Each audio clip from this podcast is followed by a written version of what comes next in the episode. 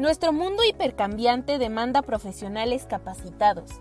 ¿Estás preparado para impulsar tu carrera profesional? Encarar la corrupción requerirá la adopción de un mecanismo integral de prevención desde diversos frentes para generar un ambiente organizacional próspero y eficaz. Bienvenido a la iniciativa Días de Inspiración. Muchas voces, un propósito con Giovanna Cárdenas. Emisiones semanales, conductores expertos, transmisiones en vivo en nuestras redes sociales, YouTube, LinkedIn, Facebook, Instagram y Spotify. Invitados internacionales cada semana. ¿Estás preparado para un nuevo desafío?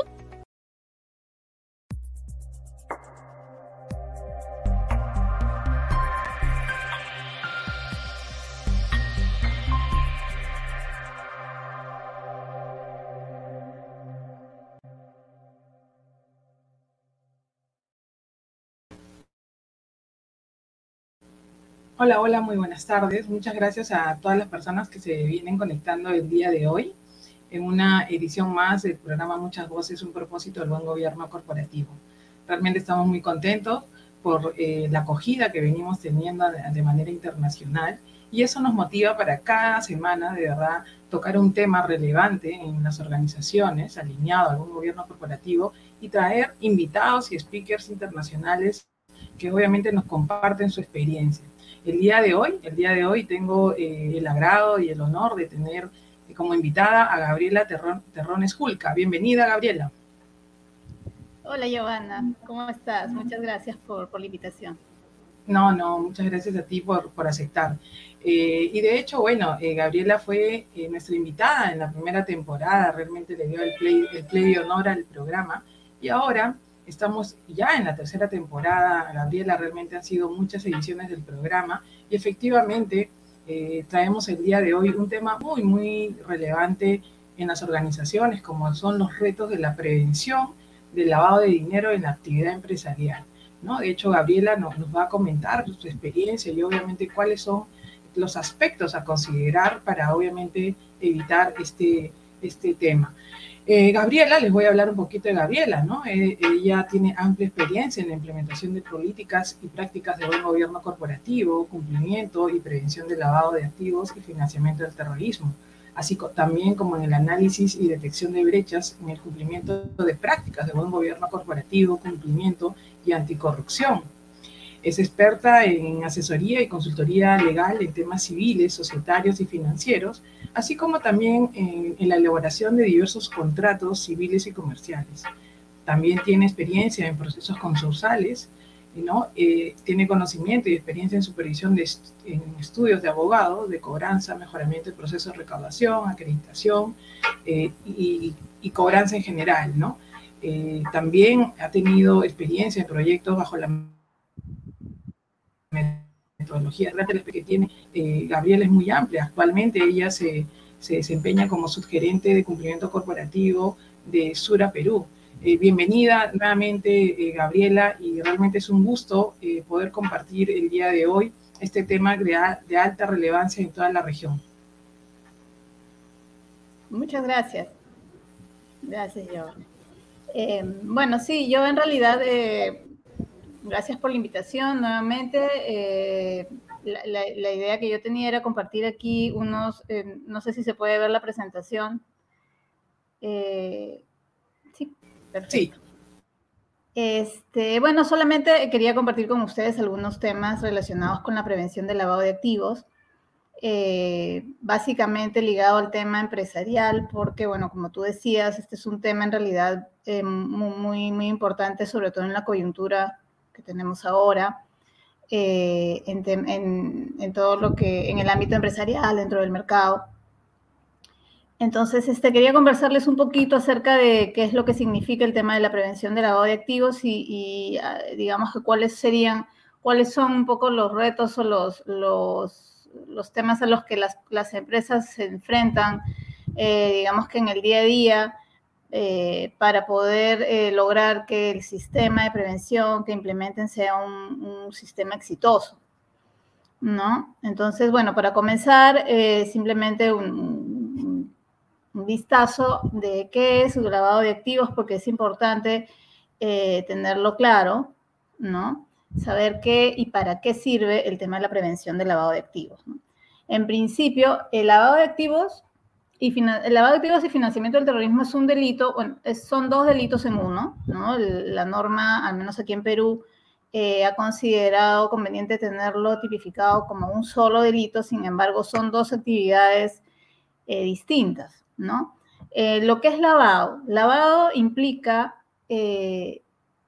digamos, tratar de realizar operaciones realizar transacciones, realizar eh, aportes que se originan en actividades ilícitas y buscar que este tipo de, digamos, de aportes o de operaciones que se han originado en delitos, en delitos previos, tipo, que son producto de corrupción, producto de, tal vez este, omisión de defraudación tributaria, ¿no? Omisión de, no, pagan los, tributos, eh, cualquier tipo de delito eh, que te genere un producto y querer hacer pasar ese producto, quererlo eh, introducirlo en el mercado buscando que se, se convierta en un, en un bien, en un aporte lícito, ¿no? Entonces, es por esto que se señala que es lavado, ¿no? Lo que se intenta es un, bien o un, producto, un monto, una cantidad de dinero que tiene un origen ilícito, entrar a través del mercado, a través de los actores del, del mercado, que quiere decir empresas, negocios, y limpiarlo y volver lícito este, este, este dinero, esta cantidad, este monto, este aporte. Ese es el lavado de activos. Financiamiento del terrorismo está íntimamente ligado porque tiene que ver un poco más con eh, proporcionar apoyo a em, grupos terroristas, ¿no? Normalmente, al menos eh, internacionalmente, eh, este es un, delito que, que, está muy vinculado porque este dinero normalmente el destino de este dinero, que es apoyar grupos terroristas, de lo que se trata es de darle legalidad para que pueda ser transferido de país en país sin que de alguna forma haya algún, este, pueda ser detectado y pueda ser eh, retirado. Entonces, al final, en muchos casos, este, el fin, el fin último de toda esta operación a veces es justamente apoyar a estos grupos terroristas, pero no significa que para que se configure este delito tengas que apoyar a un grupo terrorista. El hecho nada más de quererle darle esta apariencia legal a este tipo de, operaciones ya, ya implica eh, un delito.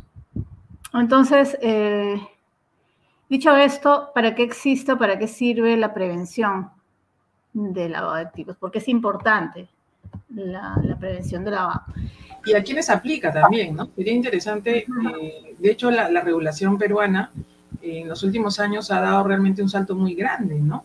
Y sería interesante que, ahora, como se dice, nos abras, ¿no? El, el, horizonte de quiénes están obviamente obligados, inclusive desde una declaración, y cuál es el, organismo que se carga de supervisar ello, ¿no? Ajá. Sí, eh, justamente eh, bueno, aquí nosotros tenemos, eh, en, Perú tenemos a, una autoridad que es la autoridad, digamos, este, que, regula todo el tema de la supervisión de, la implementación y de la gestión de lavado de activos en el país. Y es la unidad de inteligencia financiera en Perú. Este, este que está adscrita a la a la SBS, a la Superintendencia de Banca y Seguros, ¿no? Entonces, nosotros en realidad a nivel empresarial tenemos dos, tenemos un universo que está dividido en empresas que están reguladas y empresas que no están reguladas. ¿no? Las empresas que están reguladas son aquellas que pertenecen, por ejemplo, al tema, a la actividad financiera y que tienen un regulador, son empresas que, que existen y se generan y que necesitan una autorización de un regulador como eso la SBS o la SMB, ¿no? Dependiendo del el ámbito de aplicación de cada uno de estos reguladores. Y existe, digamos que otro conjunto, que son las empresas que no están reguladas por estas, por estas entidades, que son básicamente el resto de empresas eh, o, negocios tipo eh, privados y que simplemente, digamos que se, se se organizan en función pues, de lo que es la Ley General de Sociedades y que no tienen un regulador porque no necesitan la autorización de nadie para poder funcionar. Entonces, este es, digamos que, el, el universo sobre la base de lo cual se, se, apoya la regulación. ¿Por qué? Porque la regulación, eh, digamos que las empresas que están reguladas y que están bajo este ámbito de regulación tienen normas muy específicas y muy eh, expresas y exigentes para, eh, que, y, tienen la obligación de implementar sistemas de prevención de lavado de activos, por, por norma. Mientras que, bueno, hasta hace, hasta hace poco, el otro grupo de empresas que no tenían regulación, de alguna forma, esto era un tema voluntario, con lo cual este, no, no existía, digamos, un, un, una obligación y por lo tanto una eh, fiscalización en estos casos, eh, de prevención del lavado de activos. Entonces, al, finalmente, digamos que en virtud de que existen normas internacionales, existen grupos de acción, financiera que, digamos, que promueven a nivel de naciones y de, países eh, la prevención del lavado de activos, porque eso es un, un, tema en realidad que rebasa pues, los límites de cada país, es que el Estado peruano eh, se ha visto de alguna forma a, fin de estar alineado con esta tendencia internacional de prevenir estos delitos, entonces eh, se, se, le han generado, digamos, ciertas obligaciones en virtud de convenios internacionales para también generar regulaciones específicas para este otro tipo de empresas, este conjunto de empresas que no tienen un regulador, pero que sin embargo son empresas que tienen riesgos de lavado de activos, ¿no? Entonces, ya salieron posteriormente normas específicas para, por ejemplo, los casos de estudios de abogados, notarías, eh, cooperativas, otro tipo de, negocios que ya son más, más específicos y que tienen una obligación. Si, no, si bien no es la misma que pueda tener una empresa que está regulada, sí existen tipos de eh, obligaciones más acotados para cada tipo de empresa a fin de, alguna forma este, ampliar el alcance de la regulación y buscar que eh, estos delitos pues se, se puedan prevenir eh, a todo nivel, ¿no? Entonces, este, ese es, digamos que, un poco el universo en el que nos movemos. Eh, las, las, normas van, siempre, siempre están cambiando, todos los años últimamente lo que buscan es este, tener un poco más de control, exigir que las empresas estén más controladas, que las empresas tengan una gestión o una prevención eficaz eh, para que, bueno, digamos que, que, detectar, ¿no? Que sobre todo la idea es detectar estos delitos, detectar y poderlos reportar. Y una consulta, Gabriela, uh -huh. eh, si quisiéramos hablar de sectores, eh, ¿podríamos decir que todos los sectores están dentro de este alcance o hay algunos que están exceptuados? Y también, eh, ¿cuál es el monto ¿no? eh, mínimo desde el cual una empresa empieza a reportar?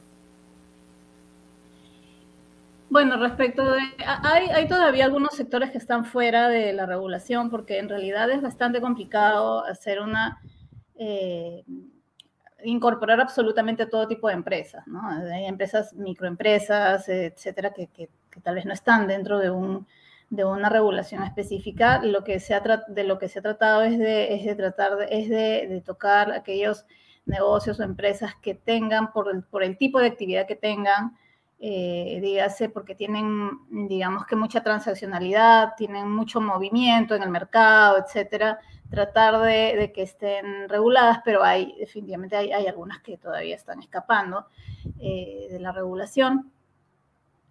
Eh, y eh, respecto a la segunda pregunta de, eh, no, no, te escuché la segunda pregunta, el monto, bueno, sí, creo el monto mínimo, ¿verdad? Sí, correcto. En realidad, para implementar un sistema de prevención no existe un monto mínimo, ¿no? Este, ¿Por qué? Porque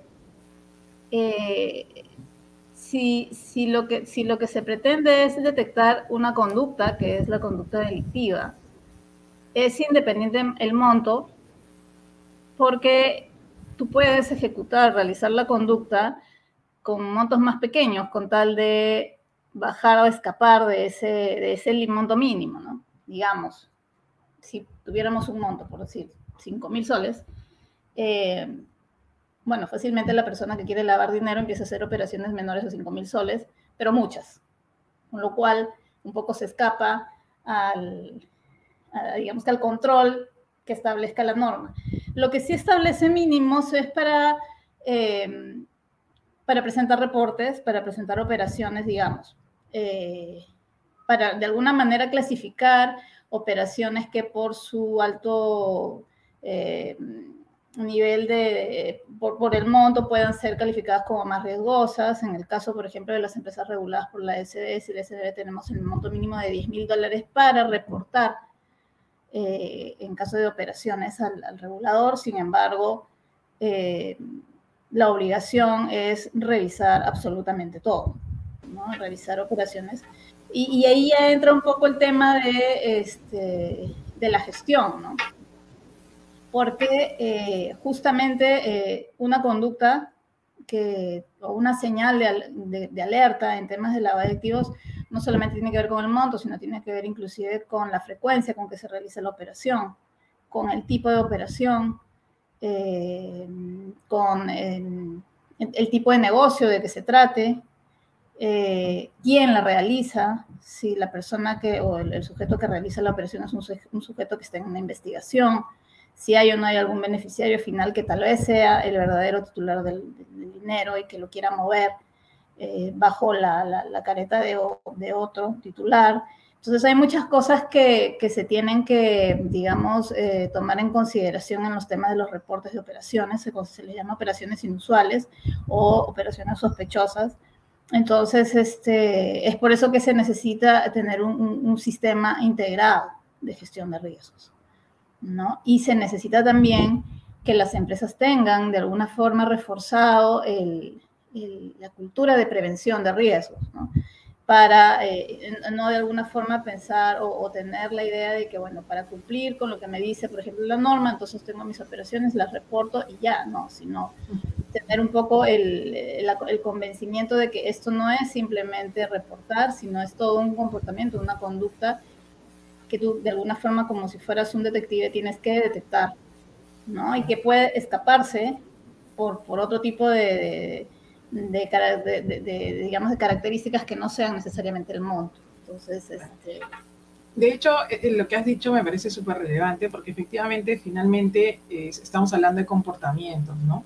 Y ahí no se puede excluir a ningún tipo de empresa, o sea, al final aplica para todo tipo de empresas, grande, mediana, pequeña, startup empresa del sector público, empresa del sector privado, ONGs, ¿no? Esa parte creo que es muy, muy relevante porque muchas veces eh, existe de alguna manera un malentendido, vamos a llamarle así, ¿no? Del alcance.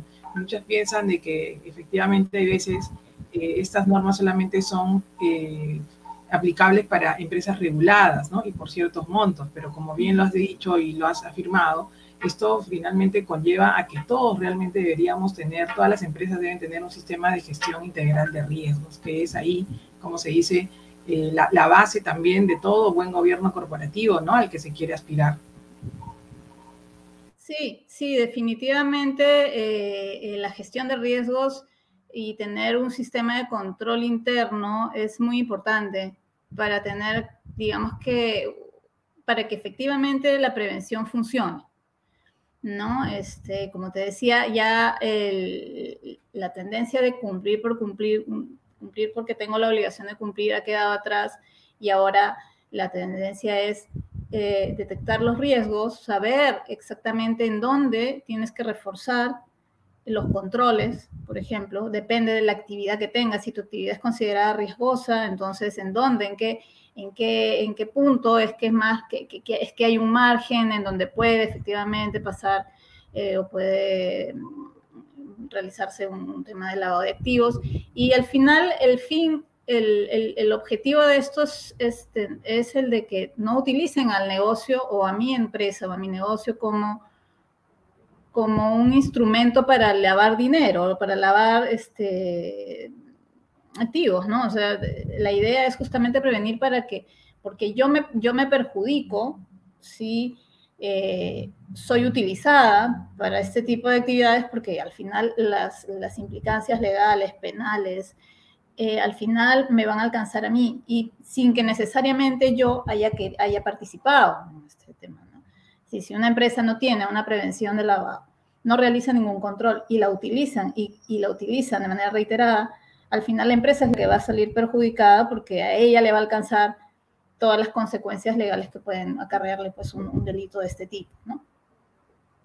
Eh, un tema reputacional también, entonces este, finalmente es en beneficio de la misma compañía, ¿no? La que, digamos, la que debería de fomentar por esto una prevención eficaz. De hecho, y de hecho, este es un tema, como bien has dicho, de carácter eh, de impacto mundial, ¿no? O sea, no es que simplemente se trabaje en, una, en un país, en una región, ¿no? En sí, este, todas las, eh, todos los países pues cuentan con, eh, con una superintendencia, de, de y seguros y por otro lado con una unidad de inteligencia financiera, ¿no? Son, de repente los nombres cambiarán, pero en sí todos tienen una estructura bastante parecida, porque finalmente cuando se hacen estos tipos de, actos de corrupción, eh, se ha visto, ¿no? Por los distintos casos, por ejemplo el caso de Odebrecht, que son eh, finalmente redes, ¿no? Redes que están en todo, dispersas en todo el mundo, ¿no? Sí, exacto. Justamente eh, por eso es que aquí, bueno, tenemos cada vez normas más y más exigentes es justamente también porque un poco la presión, eh, la presión es internacional, ¿no? Y, también este, y también tiene que ver mucho pues con la confianza en el mercado, ¿no? Porque si una, las empresas, todas las empresas tienen un estándar alto en temas de prevención, definitivamente una empresa transparente, una empresa con controles, te genera más confianza y la confianza es la clave para que pueda moverse el mercado, para que la actividad empresarial funcione de manera exitosa. Este, ¿no? Por ejemplo, en el caso de, Odebrecht y, otros casos que han, saltado, eh, la reputación y, la, confianza pues ha sido el, en realidad uno de los valores más, más golpeados ¿no? de una empresa. Y bueno, definitivamente las consecuencias de eso, pues son, además de ser pérdidas patrimoniales, eh, son muy difíciles de, enfrentar. Entonces, la idea es justamente eh, fomentar que haya más confianza, que haya más transparencia y dentro de esto está pues justamente el tema de la prevención del lavado, ¿no? Independientemente de tan, bueno, ya, digamos que los temas referidos a, la criminalidad y a, las consecuencias del tema del lavado, que ya también, también tienen unos alcances más graves, que tienen que ver definitivamente con el tema de los delitos que originan ese tema de lavado, eh, dígase venta de armas, eh, dígase este, trata de personas, son delitos que son, están estrechamente vinculados, ¿no? Entonces, todo, el narcotráfico, trata de personas, ese tipo de crímenes que son crímenes de, que, afectan y que contravienen los derechos humanos, y digamos que al finalmente se pueden realizar porque el dinero que se genera puede ser utilizado y lavado en, en empresas que son lícitas y, y luego puede, puede empezar a circular de manera legal en el mercado, ¿no? Entonces también es, es muy importante también por ese lado. Eh, y de hecho empezaron a llegar las preguntas, empezaron a llegar las preguntas. Saludos, muchas gracias a todas las personas que se, están, que se han conectado, ¿no? De distintos países. Y de hecho esta va con los sectores, ¿no? Eh, si bien es cierto, el sector banca está obviamente obligado, ¿no? También hay otros sectores eh, involucrados, ¿no? El sector construcción, ¿no? El sector de monedas, ¿no? Eh, hoteles, ¿no? Y aquí Eric Chacón, saludos Eric, este, nos pregunta, ¿no? en el caso de Perú, ¿está sujeto las inversiones y transacciones comerciales del sector aeronáutico? Sí, claro, claro que sí. Ok, ok. es importante, ¿no? Importante porque a veces eh, este, nos hacen la consulta y, algunos, de nuevo, ¿no? Como no son de alguna manera muy... Eh, la norma, tú sabes que es extensa, ¿no? Y a veces no todos tienen pues esa habilidad de, o la paciencia de leer, ¿no? El contenido y sobre todo la interpretación. Y muchos piensan que hay, hay este, sectores que están excluyentes. Sin embargo, ¿no? efectivamente, eh, en el caso peruano, yo diría que casi, casi toda la mayoría de, ¿no? de sectores está involucrado, porque al final se trata de, evaluar la conducta, pues, ¿no? Y efectivamente, este, eh, de cara a ello, pues todos los negocios van a estar involucrados, ¿no? Indistintamente del sector y del tamaño, ¿no? Y, de hecho, yo quisiera también que nos compartas un poco tu experiencia desde hoy, donde, desde el rol que tienes hoy, ¿no? Esa importancia del sistema de gestión de riesgos, que lo vemos hoy no solamente aplicable a, empresas, sino también a gobiernos, ¿no? O sea, estamos saliendo, entre comillas, de una pandemia, ¿no? Y en el caso peruano, inclusive entrando a un derrame, ¿no? Un derrame de petróleo, interesante, ¿no? Entonces, coméntanos realmente, recuerda que nos escuchan directores, dueños de empresas, nos escucha también eh, estudiantes de posgrado, ¿no? Entonces, ¿qué consideraciones debemos tener respecto a ese sistema de gestión de riesgo? Porque muchas veces se dicen que muchas empresas tienen obviamente un sistema de gestión de riesgo muy bien documentado, pero ¿es suficiente ello? ¿Qué, otros, eh, ¿Qué otras consideraciones se debe tener en cuenta para que realmente ese sistema de gestión de riesgo sea obviamente una, una arma ¿no? Eh, de prevención y sea obviamente algo viviente, ¿no? Algo viviente, no solamente que lo, revises cuando obviamente se, da un, hecho que impacte el negocio, ¿no? Bueno, mira, en realidad yo considero que para que un sistema de gestión de riesgos sea eficaz, eficiente, primero eh, lo que tienen que, con lo que tienen que contarse es con el respaldo de, de la administración de la compañía. Es decir, la, empresa, los dueños, los directores, los gerentes, la alta gerencia, tienen que estar, eh, tienen que respaldar eh, una cultura de gestión de riesgos en la compañía, ¿no? Entonces, desde ahí debería de bajar este convencimiento y convertirse de alguna manera en un, principio para la empresa en total. Entonces, esto debe eh, y, ahí también debería, eh, digamos, debe de, complementarse esto con eh, ser consciente que hay que contratar al personal especializado en temas de gestión de riesgos. ¿no? Tiene que ser personal que esté preparado para la evaluación este, y, la detección de los riesgos a todo nivel, ¿no? Entonces, sí es importante que exista un área específica para gestión de riesgos en todos sentidos, riesgos operativos, riesgos de cumplimiento, riesgos de, eh, no sé, dependiendo de lo que trate la empresa, riesgos de inversión, riesgos. Entonces, eh, es importante que existan eh, personas especializadas en el tema que sepan cómo medir y cómo evaluar y detectar los riesgos. También es importante que se involucre a, todos los procesos de la, empresa. toda la empresa debe ser evaluada en temas de riesgo y eh, eso viene de la mano con conocer el negocio, conocer cuáles son las actividades, cuáles son los procesos, eh, cuáles son las áreas, qué hace cada área, ¿no? Eh, los procedimientos, tener procedimientos claros, tener actualizados, ¿no? es importante también que exista un, digamos que un, un sustento, una base documentaria de, o un sistema, sistemas que sean sistemas operativos eh, que también sean, digamos, formales, eh, para, para, digamos, este, poder, poder rastrear y poder revisar a todo nivel y a todas las áreas el tema de, los riesgos, ¿no? los riesgos en todo sentido. Entonces, eh, ya existiendo un área, existiendo un responsable que sepa, que conozca y que tenga independencia en temas de reportes, ah, detección de cualquier eh, eh, riesgo de cualquier área, entonces ya, ya ese ya es un, buen comienzo. Y, bueno, ahí de ahí ya, ya viene el tema de, la actividad del área, de, realizar una verificación de los procesos, de hacer actualizaciones todos los años y no simplemente, digamos, por, por temas de una auditoría o qué sé yo, eh, sino tener un trabajo continuo y, finalmente involucrar a, todos los, a todo el personal, ¿no? a todos los que trabajan en la compañía. Y de hecho, yo quería, yo quería eh, preguntarte lo siguiente, ¿no? Eh, creo que este, compartimos lo, la, la, siguiente anécdota, ¿no? Que muchas empresas efectivamente tienen, wow, ¿no? Este, eh, sistemas eh, o programas, inclusive de integridad, muy bien documentados, pero quizás en la parte de difusión y mantenimiento es donde ahí viene quizás el gran reto, ¿no? Y basado en tu experiencia, eh, ¿cuáles son los, canales por los cuales se debe comunicar, ¿no? Porque muchas veces el papel, como se dice, aguanta todo y obviamente no es fácil de explicarlo, ¿sí?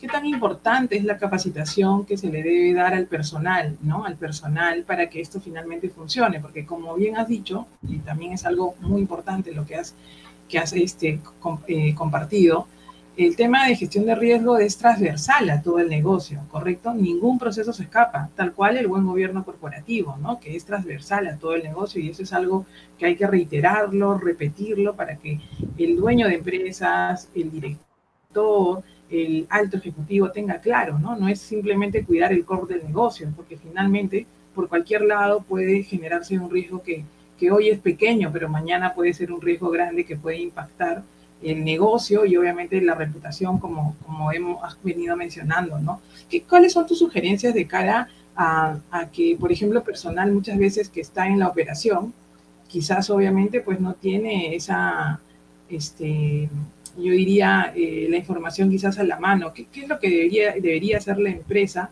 para generar ese compromiso, ¿no? De alertar, de anticipar, porque finalmente el personal es quien obviamente va a comunicar, ¿no? Si es que va a ser los ojos de la empresa, ¿no? Si es que hay alguna situación que se presente y va a tener que levantar la mano y decir, cuidado, ¿no? Entonces, ¿de qué manera podemos incentivar, ¿no? Para que el personal esté comprometido con la empresa y se viva realmente esa gestión de riesgo de manera permanente.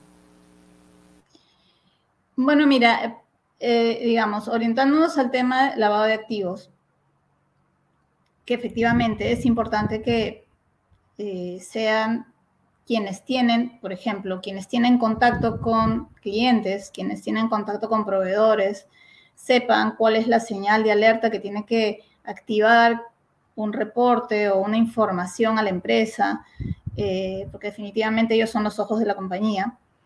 Eh, es importante dos cosas. Una es que exista un, es que exista un canal que sea independiente, que sea un canal que, tenga, digamos, un, canal de denuncia eh, que, te dé la fácil, que sea fácil, que, que, que, tengas facilidad de acceder a un canal de denuncia y que tengas la, garantía de que este es un canal de denuncia que va a guardar la confidencialidad de la, digamos, de la identidad de quien reporta y que efectivamente va a tener una respuesta eficaz. ¿no? No, no, no va a ser simplemente una casilla de correo o cualquier otra herramienta que se utilice en donde se va a quedar dormida, dormido el reporte eternamente.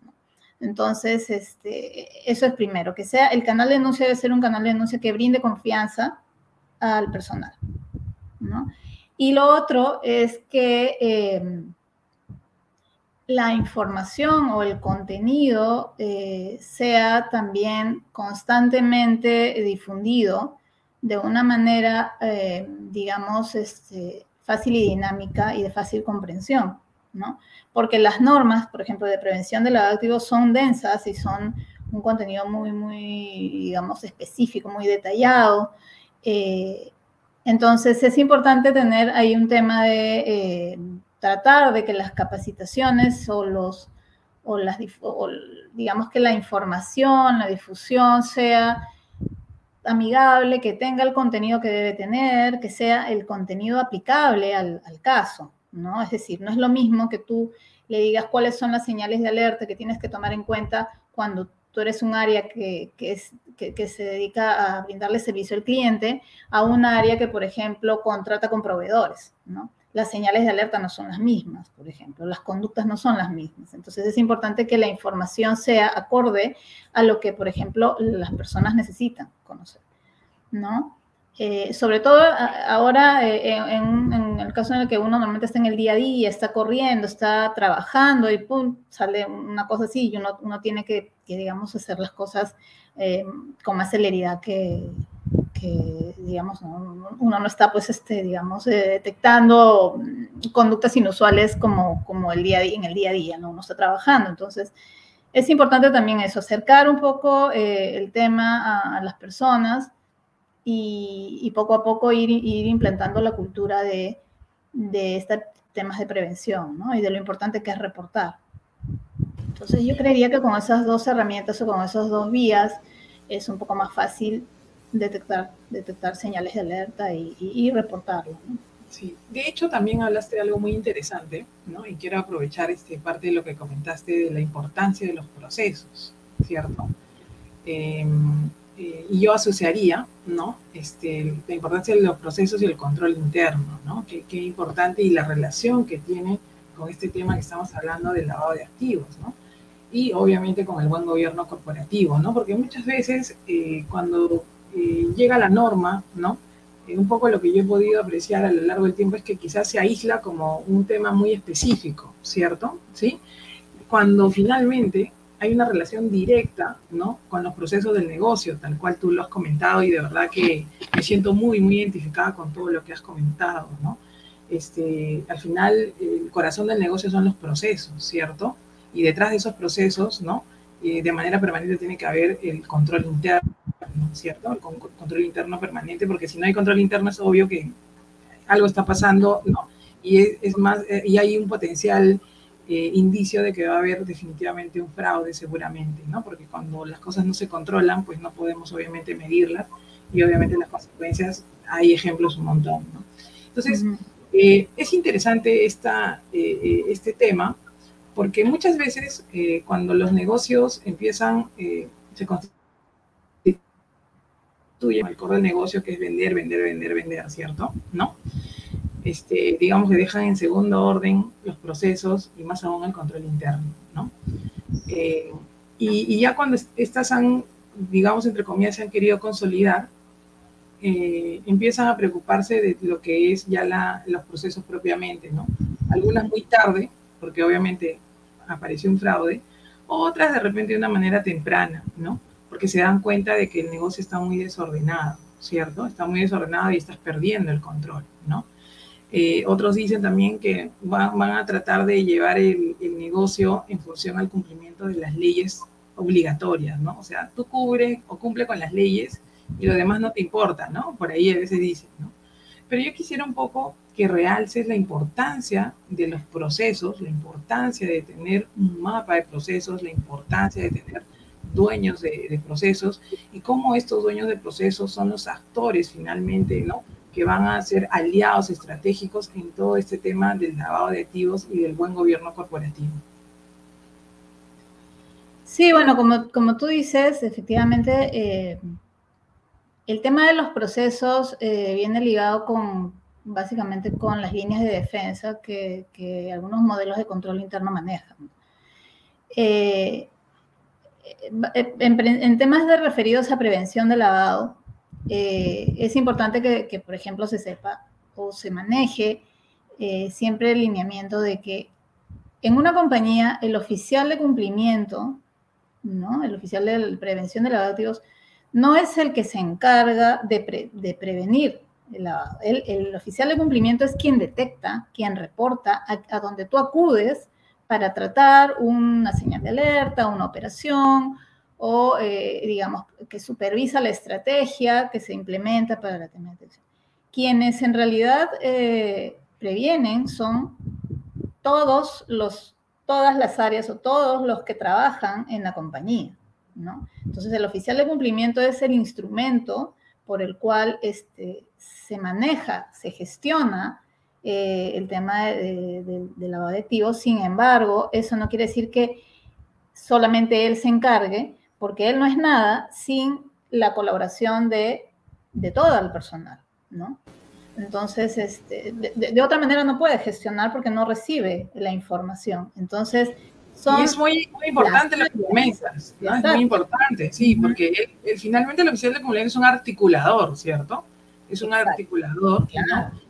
Eh, tiene, tiene una responsabilidad que es una responsabilidad grande, porque es, eh, digamos, quien supervisa que todo funcione, que efectivamente esto sea algo eficaz, que esté funcionando, que tenga un resultado, eh, unas medidas, eh, determina el nivel de riesgo de la compañía, determina el nivel de riesgo de cada proceso, pero no puede trabajar la maquinaria sin, digamos, la información o el input que recibe de las áreas, de todas las áreas de la organización. En lo que son temas de conocimiento del cliente, conocimiento del proveedor, conocimiento de los colaboradores, son las áreas quienes conocen a los clientes, a los proveedores, y quienes voltean al, oficial de cumplimiento. Y entonces, en, ese sentido, eso podría traspolarse en general a todo, ¿no? Eh, es por eso que eh, hay existen, pues, eh, digamos que algunos tipos de, de, sistemas de control interno que están basados en las tres famosas tres líneas de defensa, en donde la primera línea de defensa son las áreas operativas, las áreas usuarias, ¿no? Que previenen los delitos o, o previenen los riesgos desde su, digamos, desde su trinchera, porque ellos están en el día a día, en la operación, están en la transacción, y, y ellos pueden, digamos, de primera mano eh, detectar cualquier riesgo y voltear, ¿no? Voltear, digamos, que a una segunda o una tercera línea de defensa que, que ya, digamos, que recibe y, genera y este, puede, en virtud justamente de todo lo que se detecta, es que las áreas de gestión de riesgos pueden eh, digamos que conocer o saber si existe una necesidad de reforzar un control en algún sitio. Acá tal vez hay que reforzar esto, hay que reforzar por acá y poder ver el tema de manera más, este, un poco más, más eh, alejados, más objetivo, y, y, pero, eh, pero se necesita de ese insumo. Entonces es muy importante que absolutamente toda la compañía, todos, todos estén digamos, involucrados en una cultura de gestión de riesgo y que sepan que, que, que en cada uno en su función tiene esa responsabilidad eh, propia de, de, detectar, ¿no? De detectar, de reportar y, y, y de estar un poco pendiente de, de este tema, ¿no? Eh, de que en cualquier momento dentro de lo que yo estoy haciendo podría pasar. Y bueno, sí, sí es importante que para esto haya una capacitación constante, una comunicación, una difusión de contenidos para que se sepa, porque definitivamente ellos, si, si, alguien no sabe qué es lo que puede pasar conmigo, digamos que con mi, eh, en mi día a día, yo no sé cuál es la señal de alerta que debería estar eh, pendiente, entonces es más difícil. ¿no? Claro, sí, no, creo que has dado eh, precisiones bastante claras, ¿no? El oficial de cumplimiento, primero es un articulador, obviamente vela, ¿no? De que eh, las normas que ya están estructuradas se cumplan, ¿no? eh, va a estar ahí siempre observando de manera permanente, pero de nuevo, él solo no lo va a poder hacer, no, no hay forma, no hay forma, ¿no? Necesita a todos los colaboradores de la organización que sean obviamente eh, actores, ¿no? Actores eh, de, de, esta identificación de riesgos, ¿no? Hay un trabajo muy interesante eh, y sobre todo un reto muy interesante, donde tú, dueño de procesos, tú que formas parte del proceso de tesorería, de compras, el de ventas, tú este, tienes el rol y la labor de detectar eh, estos, estos riesgos y obviamente de informar sobre todo. Y hay un trabajo de verdad muy interesante que se da en las empresas, ¿no? Porque se genera de verdad mucha actividad, no es que yo a veces eh, me cuentan, pues, que muchas veces el trabajo en las compañías son monótonas, ¿no? Y yo les digo, no, no puede ser, porque finalmente todo es cambiante día a día, ¿cierto? Siempre obviamente hay una mejora continua. Y cuando me refiero a esa mejora continua es un poco a lo que, a lo que viene comentando eh, Gabriela, ¿no? Que finalmente tú eres protagonista del proceso, tú conoces tu proceso, tú lo dominas, ¿no? Y tú eres el que debes cuidar y velar porque obviamente el mismo sea, este, cumpla todas las prácticas y políticas que la empresa ha definido, ¿no? Obviamente acorde a esas buenas prácticas que, busca la, organización, ¿no? Y este es un mensaje bastante claro, porque como bien sabemos, cuando vemos eh, la casuística de distintas empresas, muchas veces vemos que los problemas se dan eh, por la falta de comunicación, ¿cierto? ¿No? Por la falta de comunicación que, que puede haber en la organización. Muchas veces queda en, en, un círculo quizás de personas, ¿no? Y no se traslada finalmente esa cultura, ¿no? Esa cultura de prevención a todos los colaboradores, ¿no? Y creo que eso es algo muy importante que hay que recalcar y no ver a la capacitación como un gasto, sino verlo como una inversión, ¿cierto? Porque como bien decías, cuando se generan estos tipos de fraude, no solamente estamos hablando de, de, del monto, sino del acto que finalmente impacta en la reputación de la empresa, ¿no? Entonces, de, realmente esto, esto es bastante interesante, ¿no? Y llegando las preguntas, ¿no? De hecho, este, nos han llegado varios saludos de, desde México, ¿no? Y, y, acá tenemos una pregunta de, eh, de Gustavo Martínez. Eh, buenas tardes, Gustavo. Nos dice, ¿cuál es el mayor reto para una empresa que no es considerada actividad vulnerable al lavado de dinero? pero que sus clientes le piden implementar estos programas de lavado de activos. Gracias, Gustavo. Bueno, ahí en realidad eh, el reto de una empresa que tiene actividades no, no consideradas como riesgosas para lavado de activos, eh, pues ahí el reto es este, convencer a, los mismos eh, dueños de las empresas, ¿no? De, de, que en realidad, si bien puede ser que una empresa tenga unas actividades que no necesariamente sean consideradas de alto riesgo, sí pueden ser utilizadas para lavar dinero, ¿no? Entonces, es importante que se convenzan de ello, porque si, si, uno, si, ya es el momento en que tú dices, bueno, no, porque lo que yo hago es bien difícil, es bajo riesgo, ¿no? Este, entonces no, no, no lo necesito. Pero claro, e, efectivamente existe ahora una exigencia a nivel empresarial en temas de, como te decía antes, de transparencia y de confianza en el mercado. Una empresa que tiene, por ejemplo, implementado un sistema de prevención de lavado de activos genera mucha más confianza que una que no lo tiene. Por lo, por lo tanto, eh, este, sí, sí, efectivamente existe como una especie de exigencia, que es una exigencia que surge de manera natural eh, dentro del mercado para tener implementados estos sistemas de prevención. Entonces, este, ahí, bueno, el reto es convencer y, y, y definitivamente, bueno, que es otro tema también, un sistema de prevención de lavado no tiene que ser exactamente el mismo en todas las compañías.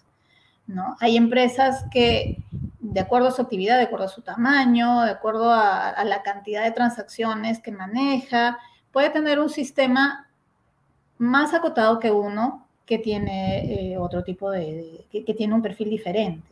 Entonces ahí es cuestión de, eh, nuevamente, conocer tu negocio, conocer los procesos que manejas, eh, conocer, bueno, hay empresas que sean chicas o grandes están obligadas, por ejemplo, no sé, notarías, tienen una obligación ya establecida por ley que definitivamente es más acotada que, por ejemplo, lo que se le exige a un banco, ¿no?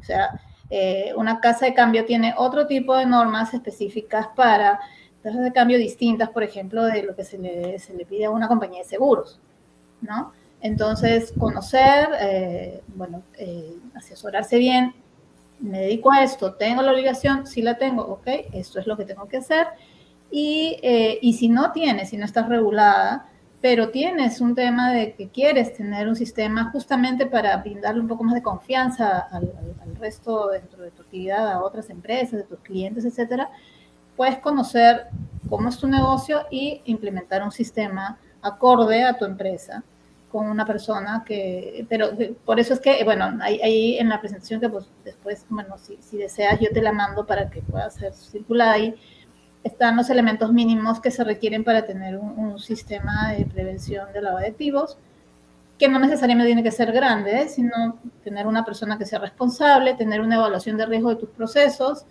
eh, tener una política o un procedimiento, puede ser un procedimiento pequeño, pero acorde, que, que, de alguna forma, pero que sea eficaz para tu negocio, para tu empresa, eh, y tener una cultura de, prevención y de cumplimiento, ¿no? Entonces, este, yo creería que ahí puede uno moverse y puede uno definitivamente pues ampliar más el alcance o, no, pero sí es importante que esté, sea adecuado al tipo de, de empresa, ¿no?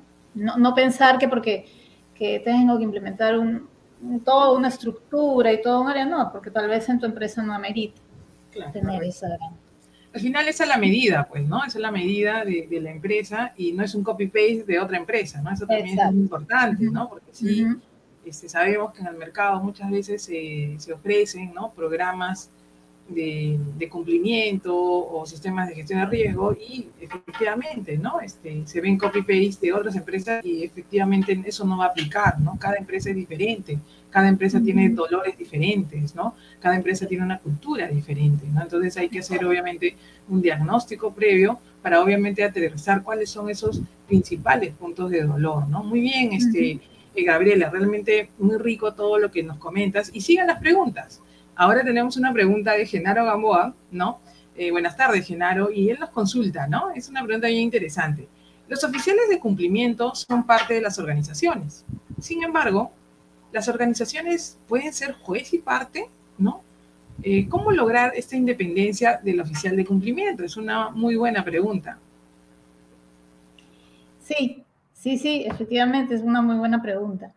Eh, en principio, las regulaciones eh, en general, y esto yo creo que es generalizado, La regulación lo que te establece siempre es que el oficial de cumplimiento tiene que ser, en principio, eh, tiene que tener cierto nivel eh, dentro de la estructura jerárquica de la compañía, ¿no? Eh, tiene que tener un nivel de reporte directamente al órgano más alto de, la, de gestión de la compañía. Por ejemplo, en los casos de las empresas que tienen directorio, ¿no? Le reportan directamente al directorio. En el caso de empresas que hay, empresas, porque acá en Perú tenemos las sociedades, por ejemplo, anónimas cerradas, que son eh, sociedades anónimas que no tienen, no te obligan a tener directorio porque son un poco más chicas, ahí el oficial de cumplimiento le tiene que reportar, bueno, a la junta de accionistas, directamente al accionista. ¿No? ¿Por qué? Porque la idea es que el accionista, el director, es el que tiene en principio el mayor interés en que la compañía, pues, este, no, en prevenir estos, estos riesgos y en que no, no se realicen eh, ningún tipo de delitos bajo su, bajo su gestión, ¿no? Entonces, este, es, es, es, digamos, esa es la manera que la regulación ha, digamos que ha canalizado este tema de la independencia del oficial de cumplimiento, ¿no? Entonces, eh, ahí ya, esto ya, digamos que aplicado a la realidad va un poco de la mano este, como repito otra vez, del tema de qué tan convencida está la empresa o los dueños de la empresa en eh, qué tanto creen en un tema de cumplimiento de prevención de riesgos de lavado de activos. Porque si eres una empresa que efectivamente considera y cree en eso, contratas un oficial de cumplimiento y efectivamente le das esta posición dentro de la estructura para que eh, sea eficaz, sea, sea efectivo eh, y, y, tú puedas saber y conocer qué es lo que está pasando en tu compañía, ¿no? Eh, en algún otro caso tal vez no, pero eh, básicamente eh, la idea es esa. Entonces, este, es así como, como en principio el oficial de cumplimiento tiene una, independencia jerárquica que no lo obliga pues a, imaginemos en cualquier empresa se detecte algún, algún incidente o algún en donde esté involucrado alguna persona de un área específica, eh, no, no, digamos que no, se, no está sujeto a, que sea el gerente del área, eh, digamos, involucrada, eh, digamos que no está sujeto a su, a su, no es subordinado a esta, a esta gerencia y por lo tanto tiene la libertad de directamente reportarlo al directorio y decirle, bueno, ha pasado en esta área y, y, puede definitivamente hacer su labor mucho más eficiente. Sí, de hecho, muy buena respuesta y creo que la experiencia, pues definitivamente que tú tienes en todo este tema de compliance, obviamente eh, reconfirma que es una buena práctica que el oficial de cumplimiento reporte directamente al directorio. ¿No? Eso creo que es algo que, se conoce eh, como una muy buena práctica y, que de hecho está, creo, en proceso de, que en sí las empresas lo adopten y es la mejor manera de, de generar independencia. Pero ahí yo quisiera un poquito, este, y complementar con la siguiente pregunta. ¿Cuál es tu opinión cuando este oficial de cumplimiento este, reporta a la gerencia general o a una gerencia legal? Porque tú has visto que hay casos, ¿no? Eh, quizás por desconocimiento, ¿no? O quizás no sabemos, ¿no? Porque quizás eh, se quiere que eh, las gerencias operativas sean los que primero se enteren, ¿no? De cualquier este, situación de, riesgo y no llegue primero al, directorio, ¿no? Entonces, ¿cuál es tu opinión al respecto, ¿no? Eh, sobre este tipo de estructuras donde el oficial de cumplimiento pues está debajo de una, una gerencia o directamente reportando a la gerencia general. Bueno, mira, en realidad depende mucho del tipo de empresa, ¿no? Este, hay empresas eh, que tienen, que, en, donde la gerencia legal está eh, muy alineada a los temas de cumplimiento. Es decir, eh, en donde justamente el tema legal y el tema de cumplimiento tienen un nivel jerárquico elevado, con lo cual los dos reportan directamente. O hay, empresas en donde, en donde en realidad la idea es, eh, bueno, eh, lo coordino con el, con el gerente general, porque el gerente general de alguna manera como te digo, el gerente general es quien administra la compañía y quien de alguna forma este, puede, puede detectar, puede tomar medidas efectivas para eh, prevenir o para corregir las medidas correctivas que se deban realizar, eh, digamos, el gerente general es, el que maneja el, negocio. Entonces, en, muchos casos puede ser mucho más efectivo hacerlo así, porque de alguna manera el gerente general es quien al final termina corrigiendo, sin que ello signifique que eso no se reporte, porque puede tranquilamente coordinarlo o puedes trabajar y reportar a gente, y eso se reporta también al directorio, ¿no? O sea, una cosa no, una cosa no tiene que ver con la otra. El hecho de que, de que porque lo coordinas con el gerente, porque lo coordinas con el gerente legal, eh, no se reporta al directorio, no. No, definitivamente puede ser que eh, pase que, la estructura de la compañía sea este, establecida de esta manera porque la cultura de cumplimiento de esta compañía es tan sólida que para ellos el tema de, de, prevención de, en general, no solamente lavado activo, sino anticorrupción y todo lo demás, eh, es tan sólida que, bueno, el gerente general es como si fuera el director, porque el gerente general también tiene el mismo interés de que la compañía efectivamente sea transparente y que no, y, digamos que minimizar cualquier riesgo justamente para el bien de la empresa. Entonces, en realidad eh, es, es, muy, eh, depende mucho de, de, eso, ¿no? Creo que la precisión que haces es importante, ¿no? Si bien es cierto eh, podría de repente este, reportar ¿no? a una gerencia intermedia o la gerencia general, eso no quita de que no se reporte ¿no? al directorio también en paralelo. Creo que ahí ese, mensaje me parece súper importante, ¿no? porque finalmente eh, la idea es de que, si bien es cierto, un gerente general o un gerente funcional está en la acción, ¿no? en el día a día, y seguramente va a poder tomar decisiones rápidas, eso no quita, obviamente, que el director, que finalmente es quien diseña ¿no? parte de, la estrategia del negocio y está monitoreando que esta misma se, se, cumpla, obviamente esté involucrado de primera mano, ¿no? De primera mano es al minuto, ¿no? Al minuto, no se puede esperar este, días para que finalmente se entere, ¿no? Claro, ahí hay que acordarnos que, bueno, por ejemplo, el tema de los directores, efectivamente, no es el, el los directorios pues sesionan, no necesariamente están todo el tiempo en la empresa, entonces tal vez pueda ser mucho más eficiente tener un sistema de, prevención eh, estructurado de esta manera justamente para que sea más eficiente, ¿no? Y poder ya, obviamente, reportarlo, pero como te digo, esto, esto en principio este, son empresas que tienen una, una cultura o un, una concientización al tema de cumplimiento bastante sólido y a todo nivel. Entonces, eso permite trabajar de esa manera. Excelente. Mira, como ves, siempre el tiempo nos quedó corto y ya estamos a dos minutos de terminar eh, esta, este compartir. De verdad que qué bonito, eh, qué interesante. De hecho, comentar que Gabriela es abogada, pero de verdad que te admiro mucho porque conoces muy bien el tema de procesos, de riesgos y lo has sabido relacionar muy bien y sobre todo ser muy reiterativa en que obviamente es una base fundamental del negocio, ¿no? Qué importante es involucrarnos, qué importante es en los colaboradores, porque si no el oficial de cumplimiento no hay forma, no va a poder, obviamente, ¿no? Eh, ser eficiente en su labor. Yo quisiera ya para cerrar, Gabriela, ¿qué mensaje eh, les das a todas las personas que se conectan semana a semana e inclusive ven el programa en diferido en las próximas horas en otros países, ¿no? Eh, por el cambio horario, ¿no? ¿Qué, ¿Qué mensaje les darías de cara, obviamente, a seguir esa línea de las buenas prácticas, de este buen gobierno corporativo y darle, obviamente, la importancia y la relevancia adecuada a los temas de, riesgos, de procesos y control interno? Bueno, mira, en realidad yo, eh, ¿qué podría decir? Estamos nosotros en un contexto bastante complicado y hace dos años que estamos con el tema de este, la pandemia, eh, tenemos muchas crisis, cada quien, nosotros, tú bien sabes que acá nosotros tenemos una crisis en este momento política, económica bastante fuerte, eh, en otros países también, ¿no? Eh, es, es, muy complicada la situación, la coyuntura ahora. Entonces es importante que en principio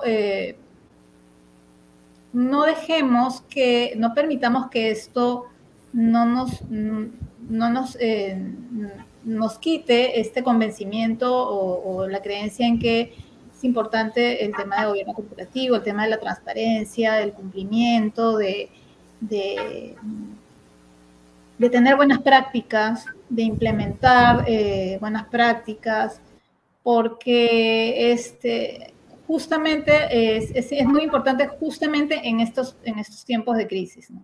Eh, este, tener una gestión mm, de, de, riesgos, una gestión de cumplimiento, justamente te permite afrontar estos tiempos de crisis de manera mucho más fuerte. Entonces, eh, no, digamos que tratemos de adecuarnos, tratemos de adecuarnos a las circunstancias, ahora que estamos con el contexto remoto en la mayoría de casos y hemos tenido que enfrentar muchísimos cambios justamente por esta nueva realidad que tenemos y que no sabemos muy bien cómo, cómo va a seguir. Eh, tratemos de adecuarnos, siempre busquemos, eh, pensemos que el cambio es lo único permanente en realidad en, general, en todos los, aspectos, y, continuemos, continuemos pensando y trabajando en lograr, en buscar que, haya, que existan buenas prácticas, que exista una buena fe empresarial, eh, y poder de alguna manera pues este, seguir, seguir trabajando, seguir funcionando, eh, paliar este, este tipo de situaciones y, y, lograr una estabilidad eh, ¿no? con, con, mejoras, ¿no? No seguir en lo mismo, sino una, una, mejor, tener una mejor posición para poder enfrentar las nuevas situaciones que vengan. Sí, muchas gracias por esas palabras realmente inspiradoras, ¿no? Efectivamente, el reto es grande y lo que nos toca es continuar, ¿no? Seguir aportando valor y obviamente para que este sume a nuestra sociedad, a nuestro país, a nuestra región. Realmente encantados de, haberte escuchado el día de hoy. El tema da para más y estoy más que segura que te vamos a tener seguramente durante el, el 2022 en otra edición. Y nuevamente reiterarte las gracias, de verdad, y agradecer a todas las personas que se han conectado el día de hoy. Muchas gracias y nos estamos viendo la próxima semana. Que pasen un bonito fin de semana. Gracias. Gracias, gracias por la invitación. Gracias.